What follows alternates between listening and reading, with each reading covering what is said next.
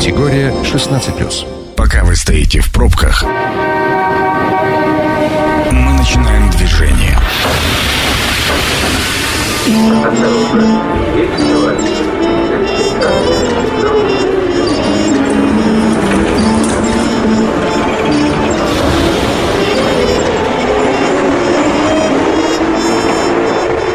Метро. Главные темы Красноярска. Добрый вечер, программа «Метро», Сергей Васильев у микрофона. Сегодня у нас будет две программы «Метро», одна из них внеплановая, именно вот эта. Почему? Ну, потому что случай, который мы будем обсуждать, он э, тоже абсолютно не рядовой для Красноярска. Я уже в анонсе говорил, что мы не устаем подкидывать э, темы для господина Малахова. Значит, э, вчера Красноярск узнал о том, что у нас впервые в истории региона 11-летняя барышня, теперь уже можно называть, наверное, так, находится на шестом месяце беременности. Краткая предыстория, значит, у нее есть молодой человек, которому 15 лет, они встречались, там август-сентябрь, уроки заканчивались пораньше, чем бы заняться. Ну, вот нашли чем заняться по обоюдному согласию, через какое-то время а, девочка начала жаловаться на боли в животе, а, сказала об этом маме, пошли по врачам, а, от врача дошли до гинеколога, который подтвердил, что, да, собственно говоря, 30 недель уже как прошло. А, вот, сегодня будем выяснять, а что же вообще происходит с нашим обществом, что происходит, что не так с обществом, с нами, с воспитанием нас, наших детей. Сегодня в гостях у меня психолог Инна Драчева. Инна, добрый вечер. Добрый вечер. Ну, давайте начнем а, вот с такого достаточно простого вопроса это же, ну, наверняка не рядовой случай. К вам вообще как часто обращаются родители подростков, а, у которых есть, ну, некие завихрения в сторону сексуальных фантазий, назовем это так? Вы знаете, родители чаще обращаются с собственными страхами и переживаниями, потому что очень тонкая грань. Очень сильно боятся просмотреть, очень сильно боятся не понять, да, когда, когда начнется вот этот вот интерес. Сейчас очень много родителей обращаются за помощью, как правильно поговорить с ребенком об этом, о половых отношениях, о дружбе, а не рано ли, а между пропагандой и профилактикой ведь очень тонкая грань, да, мы можем угу. с профилактической точки зрения начать объяснять объяснять ребенку, да, что такое половые отношения, как устроено тело, что такое продолжение рода, да, что такое вообще там вот интим между мужчиной и женщиной, да, и мы же можем что сделать? Мы можем сделать пропаганду. То есть мы начнем с профилактической целью, а закончим-то совершенно с другой. И ребенок откроет тот же самый любой мессенджер, да, там почитать и любую поисковую систему, и все посмотрит, и ему все станет интересно. У меня были такие случаи, когда родители решили поговорить об этом с точки зрения информации, да, а потом увидели в поисковике на компьютере, что ребенок интересовался уже и порнографическими какими-то картинками, ну, всплывающими, наверное, случайно, но привлекшими какой-то интерес. Воспитывали, воспитывали, да, перевоспитали, как говорится. Да, где-то перестарались. Ага, ну вот, э, смотрите, тогда хотелось бы вот о чем спросить. Понятно, что первый интерес э, к своему телу дети проявляют достаточно рано, там в э, районе... В дошкольном детстве. Да, в районе двух-трех лет, как, чего устроено, как это у папы, а как это у мамы, а вот потом, когда следующий пик, ну, пубертат, понятно, да, но вот 11 лет, не рановато ли? Ну, понятно, что девочки раньше созревают, но в общем и целом, не рановато ли? Конечно, рановато. Конечно, рановато в плане того, что идет же сдвиг мотива на цель, понимаете? То есть мотивация быть девочкой, быть красивой девочкой, да? А мы, собственно, сами-то не виноваты ли в том, что мы так сдвинули период взросления? Вот сейчас, если посмотреть, если чуть-чуть откатиться назад, угу. в два года девочка одета как? Не как девочка, а как уменьшенная женщина. Мы что сейчас добились-то? Чего? То есть у нас взрослая одежда, она же а на девочку, ну, да? да? Шестимесячная да. вот эта вот Дольче Габбана, которая на маме, да, красивая вот эта вот одежда, она же раньше, вспомните, как было, да, вот, вот я не сторонник там возвращаться к чайникам и к э, добыванию огня камешками, но тем не менее, то есть у нас была четкая позиция, есть детство, есть определенная одежда, она была детская, ее не носили взрослые. И если взрослый оденет вот это вот платьюшко с рюшечкой, которое одевали дочери, ну, взрослому где-то там скажут, что кукушечка твоя не туда полетела, да, но тем не менее, понимаете, ну, была четкая градация. То есть ребенок не был уменьшенной копией взрослого. Что мы сейчас делаем? То есть мы прививаем потенциальное взросление с момента рождения ребенка. Соответственно, мы сдвигаем все. Мы сдвинули абсолютно интерес к одежде, к косметике. Что сейчас делают? Ногти наращивают на выпускной в детском саду. Ресницы красят, модельный бизнес, Ну да. да. Кто-то меня может обвинять в чем угодно, в том, что там вот она там старомодная, да, там еще какая-то. Посмотрите, что мы делаем с детьми. Они у нас красят волосы, они у нас красят ногти. Родители говорят, ну пусть попробуют, ну что такого, ну мы вот дружим, мы же с ней как подружки. Да дружили, все. А потом подружка, она не, не будет подружкой. А потом у подружки начнутся от этой подружки секреты. То есть мы забываем, что мы должны быть родителями, наставниками, не доминантными узнавателями, как дела, дела у прокурора. Это вообще не тот вопрос, который мы должны задавать. И вот в этом тоже есть причина отдаления детей от родителей, формальные отношения. How are you, да, американский аналог. I'm fine, все прекрасно, да, то есть одни спрашивают лишь бы спросить, а другие ответят лишь бы отвязаться. Вот и все. То есть мы, мы вот в этой категории-то проседаем однозначно, мы становимся чужими для своих детей, а еще мы становимся гиперопекающими. Мы постоянно каждый шаг. Ты пришел, ты ушел, ты поел, ты туда, ты сюда. Все, ребенок под колпаком. Это что рождает? Либо тревожность, либо желание уйти от контроля. Соответственно, появляются тайны там, где могло бы и не появиться. Вот и все. И поэтому ребенок, он даже из той ситуации, которую не надо делать запретной, он начинает делать из нее запретную. Вот так. Мгм. А, Еще один а, вопрос тогда, а, прежде чем позвоним нашему эксперту. Вопрос заключается в том, точнее, это не вопрос, а наблюдение. Вот вы говорите, что дети раньше взрослеют, и я с вами согласен, да, действительно, там надевают на них вот эти габана там и так далее, там красят и все остальное, но с другой стороны, у нас возраст фактического взрос- взросления сдвинулся, ну, то есть у нас мы получили поколение и не одно инфантилов, которые там в 35 лет я буду играть в ПС-ку, жить э, у мамы, потому что там холодильник полный, ну, а д- дальше э, жизнь как-нибудь выкрутит. А а это-то с чем связано?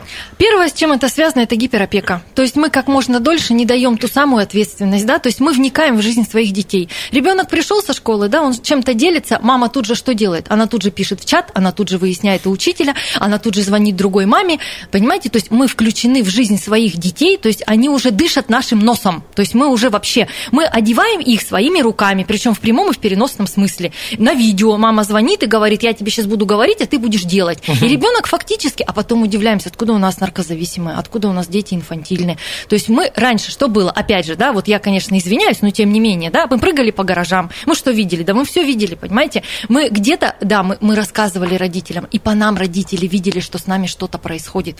А сейчас родители либо гипер включенные в своего ребенка, ребенок еще, простите, только носом шмыгнул, говорит, ты что, тебя кто-то обидел, а у тебя что-то случилось? То есть мы включаем гиперпсихологию там, где ее включать не надо, и остаемся холодными. Опять же, почему происходят ситуации с девочками, да? Элементарно, мама не знает, когда у нее ежемесячные дни идут. Почему можно просмотреть вот эту вот ситуацию? Как? Вот так вот, Но мне, понимаете? мне это тоже непонятно. Вот, как, понимаете, как это вопрос, не- не вопрос увидеть. доверия, как не увидеть. Да, можно не увидеть там, ну, месяц, ну, полтора, да. Но опять же, если ты внимателен к ребенку, гипервнимательность, гипер, э, так, скажем так, э, гиперзабота, она тоже чревата тем, что можно проглядеть, потому что мама э, транслирует свою тревожность на ребенка. А инфантильность, потому что с детства еще родители говорят, вот как ты будешь жить, вот как ты вот сейчас не учишься, а вот как ты поступишь в институт. И у ребенка что? У ребенка страх взросления. И он понимает, что, ага, пока я был маленький, пока я вот тут был сосочкой, пока я там вот не принимал решения, мне же было хорошо, вот и все. И мы удлиняем период вот такими вот двумя банальными, не тривиальными, но способами. А, Инна, к к этим вопросам мы обязательно вернемся. А, Есть у нас а, специальный гость, э, это Андрей Вербицкий, адвокат. Андрей, добрый вечер. Здравствуйте. Вот э, смотрите, давайте попробуем разобрать вот эту ситуацию с юридической точки зрения. Насколько я понимаю, а, несмотря на обоюдное согласие, молодому человеку сейчас э, светит реальный срок. Ну, по крайней мере, там уголовные, э, уголовные э, дела какие-то там и все остальное. Так ли это? Вообще, как это квалифицируется в данной ситуации? Ну, смотрите, как и мне известно из средств массовой информации, то, что возбуждено дело об изнасиловании по части 4 статьи 131 Уголовного кодекса Российской Федерации.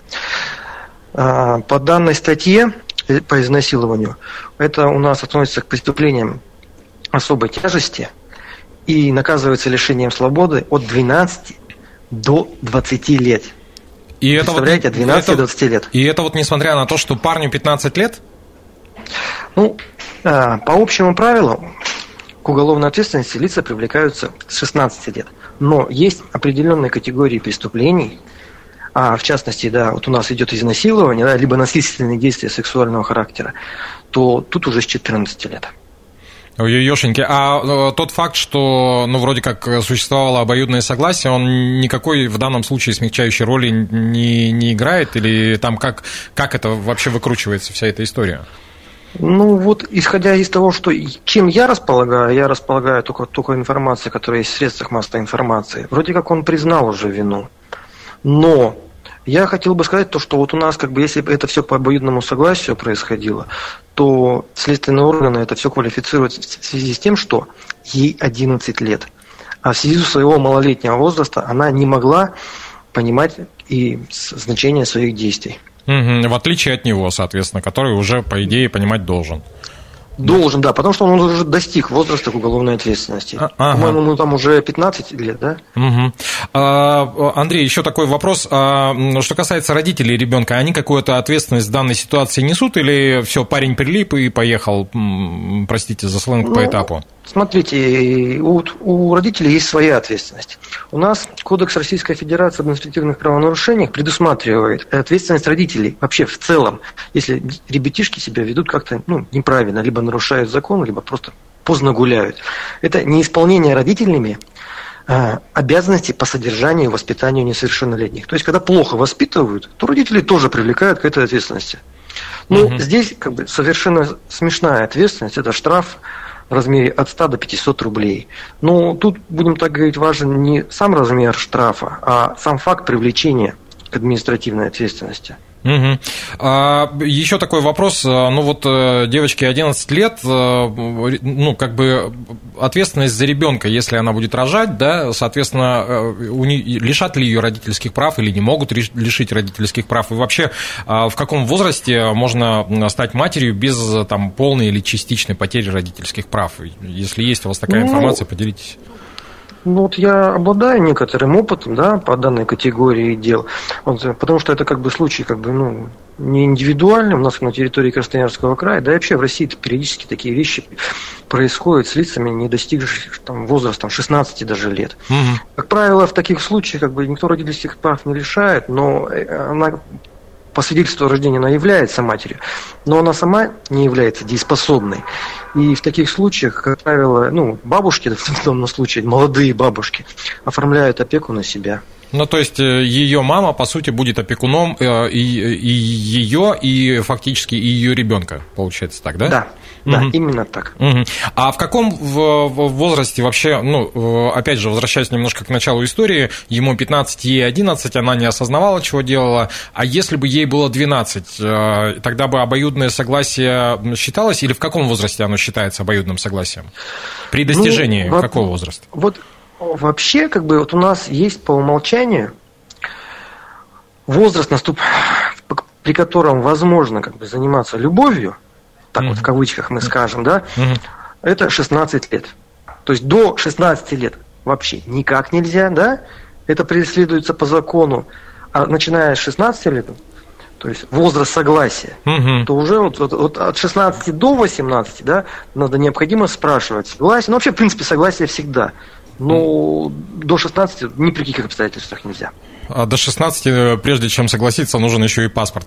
А под занавес, Андрей, еще один вопрос э, хотелось бы задать. Э, с чем парень столкнется, ну вот в самом худшем случае? Ну, то есть понятно, что там уголовка, а, а дальше, ну, то есть это же что, вся жизнь под откос? Будут ли у него там сложности в дальнейшем при устройстве на работу? При, ну, то есть это же не образование, ничего, фактически у него среднее это не, не, не законченное. А дальше-то каковы перспективы жизни этого молодого человека?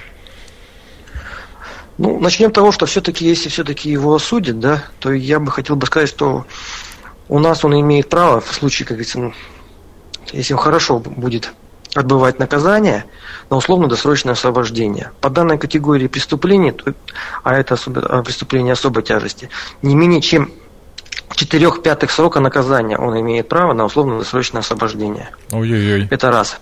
Да, да. 4 пятых срока, то есть не половинку, там не четверть никакой, а 4 пятых. То есть практически весь срок надо отсидеть. Угу. Но надеюсь, что этого все-таки не произойдет. Чудеса у нас случаются.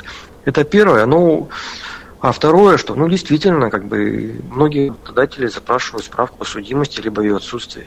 И даже сам факт привлечения к уголовной ответственности потом накладывает ограничения он не сможет на государственной, гражданской службе работать, правоохранительных органах как бы, и прочие, прочие все вот эти ограничения связаны, даже негласно. Угу. Андрей, спасибо огромное. На связи со студией был адвокат Андрей Вербицкий. В общем, история такая складывается не, не очень хорошая со всех сторон.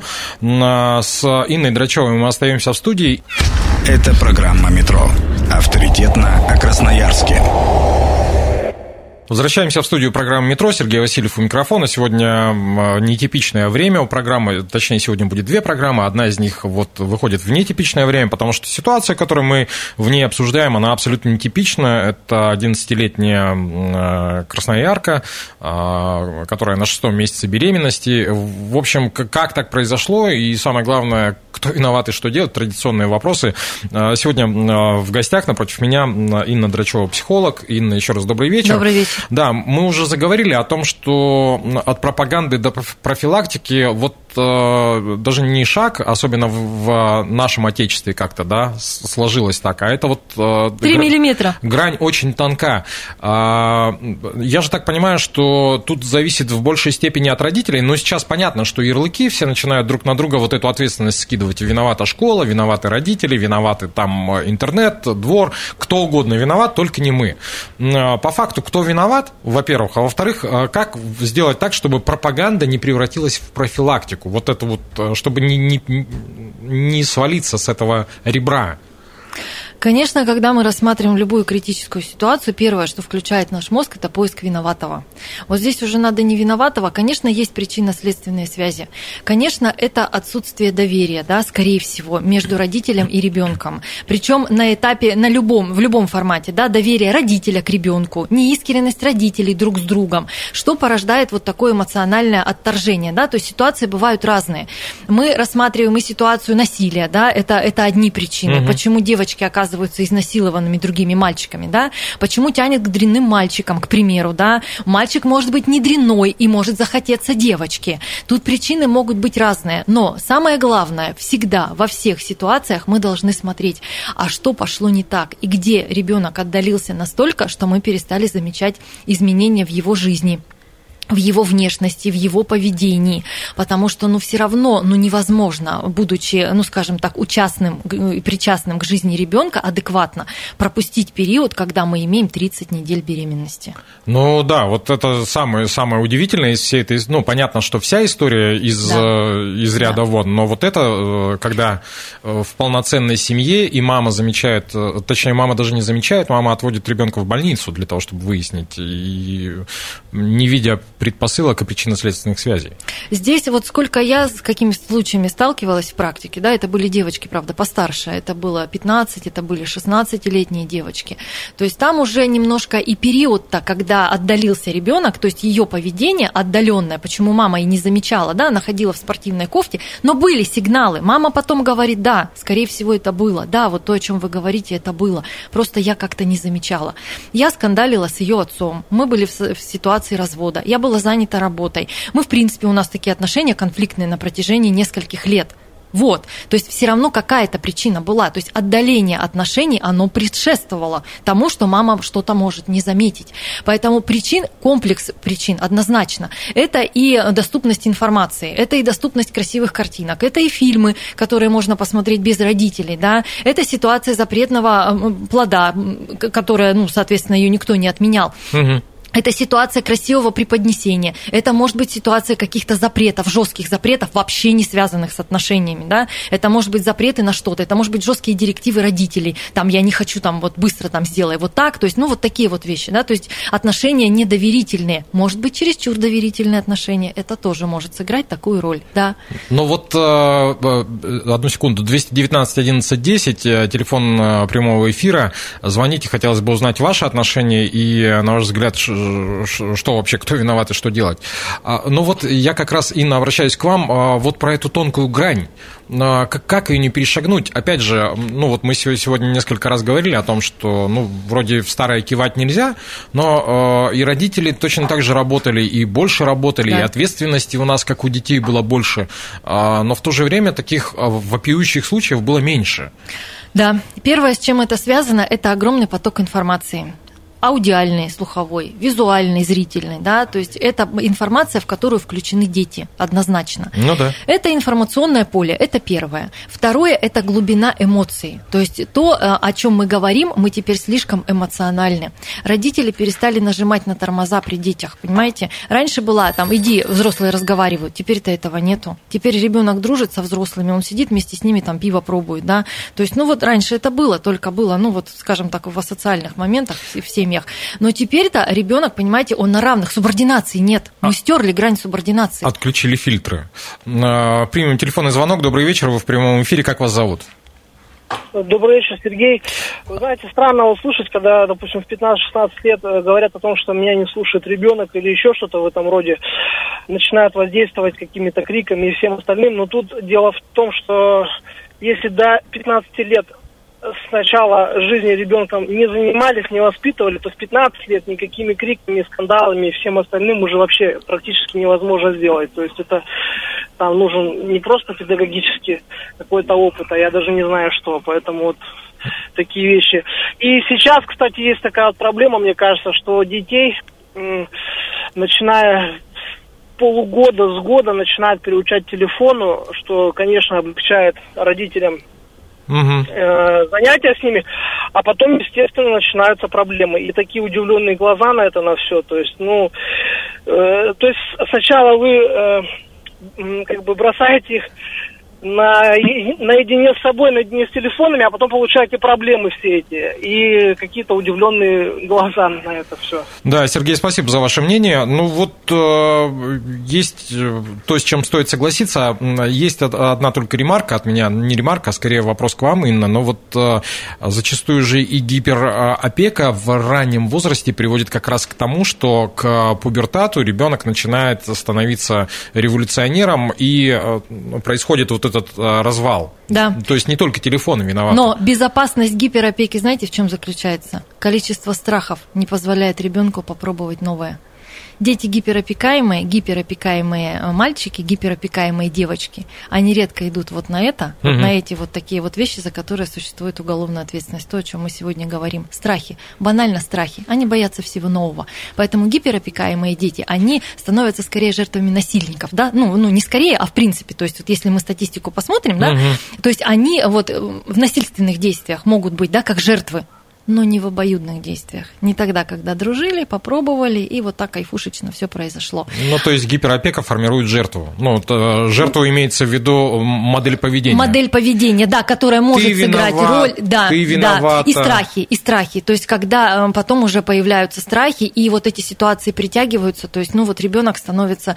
жертвой какой-то вот сексуальной агрессии, будучи очень тревожным, очень, ну, скажем так, паникером, да, то есть, вот он как бы не может адекватно среагировать, да, там где-то ответить, где-то что-то. И то есть вот, вот, и вот это вот, э, скажем так, ореол страха, он и притягивает вот каких-то, ну, скажем так, на улице, это могут быть в лифте, хотя не факт. На самом деле такой прямой статистики и взаимосвязи нет. Но есть факт того, что дети тревожные, гиперопекаемых родителей, они реже вот так по обоюдному, вот так вот получают удовольствие. Но Сергей прав. Знаете, в чем он прав? Угу. Сначала в детском возрасте мы заменяем себя телефоном, лишь бы нам не мешали, дали бы нам сварить, поесть, убрать и там в квартире, да, посидеть в своем телефоне, а потом мы хотим вернуться на место. Нет, наше место как заняли гаджеты в 6 месяцев. И чем раньше мы сунем ребенку заместитель себя, тем быстрее мы станем ему ненужными. И он никогда не будет нас спрашивать и слушать, а потом хоть заорись. Это правда. Ну вот а, проорать это вообще, наверное, самое глупое из историй, которая может случиться. Это и, бессилие, или... конечно. Это, да, да, это бессилие, переходящее в злобу, ярость и все остальное. А, тогда вопрос 219 11 10, напомню, телефон прямого эфира. А, тогда вопрос вот какой. Мы, а, опять же, сравниваем, а, почему так произошло, да, с нашим обществом. У меня есть еще одна теория. Мы же, ну, вот воспитываем воспитанники Советского Союза, у нас же проявление а, обильной любви со стороны родителей не было. Родители, безусловно, нас любили, но при всем при этом, ну, не было вот этого культа «ах ты мой сладенький», «ах ты мой...» да, «ах ты мой хороший, и, иди, я тебя оближу». И мы сейчас со своей стороны а, выдаем желаемое за действительное, то есть пытаемся облизать, думая, что вот так мы показываем любовь, а по факту этого не происходит. Так ли, прав ли я или нет? Да. По факту этого не происходит. И родители забывают о том, что ну, должна быть доза, мера и обстоятельства. Да? Не нужно спать с ребенком до 7 лет, это ему не нужно. Не нужно кормить грудью до 3 лет. Не нужно его сюсюкать там, где не нужно. А часто сюсюканье, они имеют пустые эмоции. То есть это формализм. Это внешне формальный. И лучше бы вы прошли и просто почесали ему затылок, чем вы его засюсюкали, залюлюкали на людях. А потом это будет семейная пара, которая будет на всех праздниках говорить, любимый, любимая, а вернувшись домой наедине, они будут об голову бить друг другу посуду. да? Еще один телефонный звонок. Добрый вечер. Э, Как вас зовут? Добрый вечер, меня зовут Павел.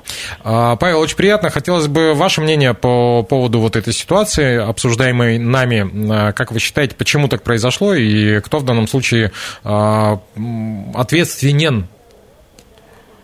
Вы знаете, у меня больше не мнение, у меня вопрос. Вот э, передача началась э, о том, что э, дети рано ну, занимаются любовью, и есть такое, что ну, беременность и все остальное. И у меня у самого дети подростки, и я вот хотел узнать, просто я вот, э, то есть, неважно, допустим, там упустили родители, не упустили, но рано или поздно приходит, что подростки начинают заниматься любовью. И вот как обеспечить им э, эту любовь безопасную? Потому что, допустим, э, я захожу в аптеку и вижу цены на контра- контрацептивы. А, то есть как подросток может себя в этом плане обезопасить? Может, есть какие-то государственные программы, может, что-то еще есть для подростков, чтобы им вот обеспечить именно вот э, безопасность в этом аспекте? Спасибо огромное. Ну вот э, из э, бесплатного, я так знаю, в центре СПИД раньше раздавали Да, кон- но тут, тут спасибо Павлу за вопрос. Конечно, он не совсем нам с вами, да, сегодня Ну по да. адресу, но тем не менее, я тут вот не особо категорично, но и не особо лояльно. Понимаете, мы живем в мире, где есть альтернатива. У нас есть альтернатива. Мы можем ребенку ждать по полису три месяца, чтобы сделать МРТ, да? Мгм. А можем мы сделать МРТ вот сейчас, когда нам нужно, когда ребенок жалуется на боль.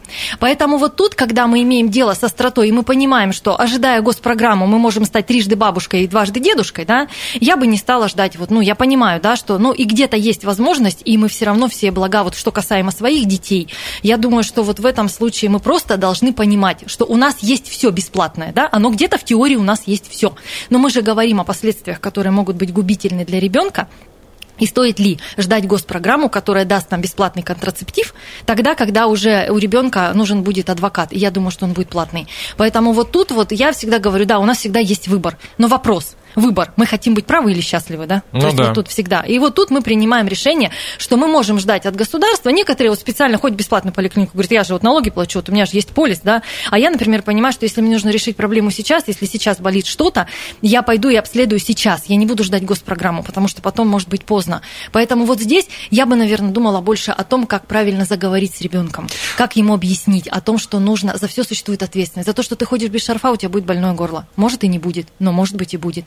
За то, что везде во всем есть альтернатива. За то, что любое удовольствие, оно может быть как удовольствием, так, так и печалькой. И это во всем. Инна, вы знаете, да, я позволю себе трансформировать вопрос Павла. Я думал, что вопрос будет э, даже не как начать объяснять, а как э, восстановить доверие. Возможно ли его вообще восстановить? Ну, если вот э, упущен зн- значительный там промежуток, да, возможно, и как восстанавливать доверие со своим ребенком? Опять же, у нас же искаженная психика Да. в информационном пространстве. И мы начинаем, ну, вот попытками там где-то подкупить, где-то вот опять же сюсюканьем, люлюканьем, и тисканием и еще какими-то штуками. Мы э, думаем, что а, взрослые, мы взрослые думаем, что мы вот таким образом вроде как... Компенсировали. Компенсировали, на самом деле ничего подобного. Ну, как показывает практика, возможен ли вообще вот этот вариант?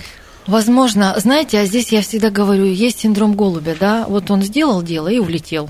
Можно, конечно, отмыть, можно все вернуть, память останется, да, Безусловно. но да, вот Осадочек. поэтому осадочек останется. Главное понять, у кого осадочек. Вот есть дети, которые можно настроить ребенка на правильное прощение.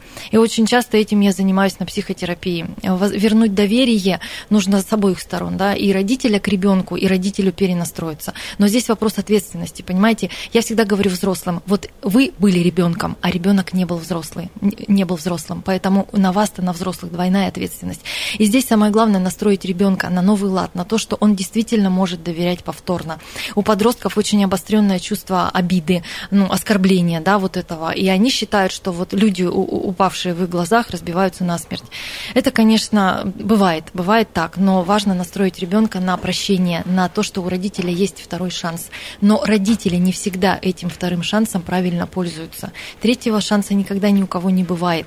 И поэтому нужно всегда вот думать, а мы что, мы вот сейчас что делаем? И когда ребенку говорим, вот ты такой, вот ты секой, мы потом что будем получать? Да, потом, как говорят, а кто нам принесет стакан воды? Я говорю, поверьте мне, вот вы должны прожить так, чтобы вам вообще пить не захотелось. Потому что, ну вот мы иногда делаем такие вещи неосознанно, но мы должны правильно извиняться.